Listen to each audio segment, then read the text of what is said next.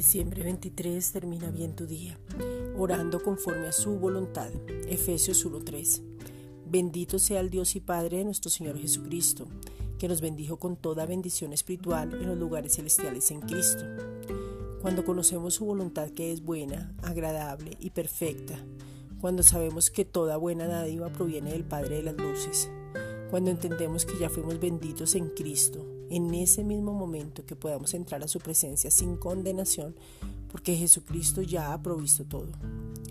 La gracia, la verdad, la fe, la herencia, el amor y la bendición son Jesucristo mismo. En nuestro crecimiento nos preparamos para recibir, pero también para tomar todo lo que ya nos ha sido dado, otorgado, concedido y poder caminar en esa verdadera libertad en Cristo Jesús. Su gracia es más que suficiente entonces oramos desde la posición que tenemos y entramos en plena confianza, sabiendo que si pedimos algo conforme a su voluntad, Él nos oye.